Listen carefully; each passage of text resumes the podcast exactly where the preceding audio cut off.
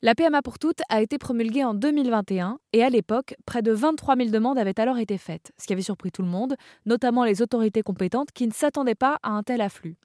Et depuis, selon l'agence de biomédecine, seulement une vingtaine d'enfants sont nés en France d'un parcours PMA. Et je dis seulement parce que ça me paraît peu. Alors pourquoi ça prend du temps? Qu'est-ce qui prend du temps? Léa Kerol est autrice et accompagnatrice de couples de femmes en parcours PMA. Oui, alors les chiffres sont assez terribles, c'est sûr, quand on fait le ratio entre euh, les demandes qu'il y a eu et le nombre d'enfants qui sont nés pour ces nouveaux publics-là euh, précisément, euh, c'est assez terrible. mais ce qui est difficile, en fait, c'est bah, que la France et les, infrastructures ne suivent pas cette demande. C'était déjà difficile quand c'était ouvert que aux couples hétéros. Là, c'est vrai que c'est d'autant plus difficile. Il y a le principal facteur, c'est qu'il y a un manque de donneurs de sperme et de donneuses d'ovocytes.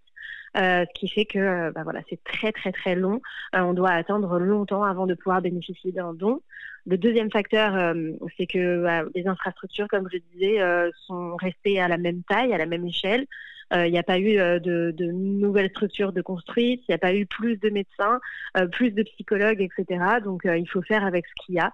Et forcément, bah, ça, implique d'avoir de gros délais. Et notez que la Pride des banlieues qui s'est déroulée cette année au début du mois de juin en Seine-Saint-Denis manifestait contre le temps d'attente encore plus long des femmes non blanches, car la loi, comme elle est votée depuis 2021 en France, adopte le principe d'appareillement. Concrètement, ça veut dire qu'une femme noire devra attendre d'avoir des ovocytes d'une personne noire pour avoir un enfant, etc., etc. Ce qui peut prendre jusqu'à parfois 10 ans.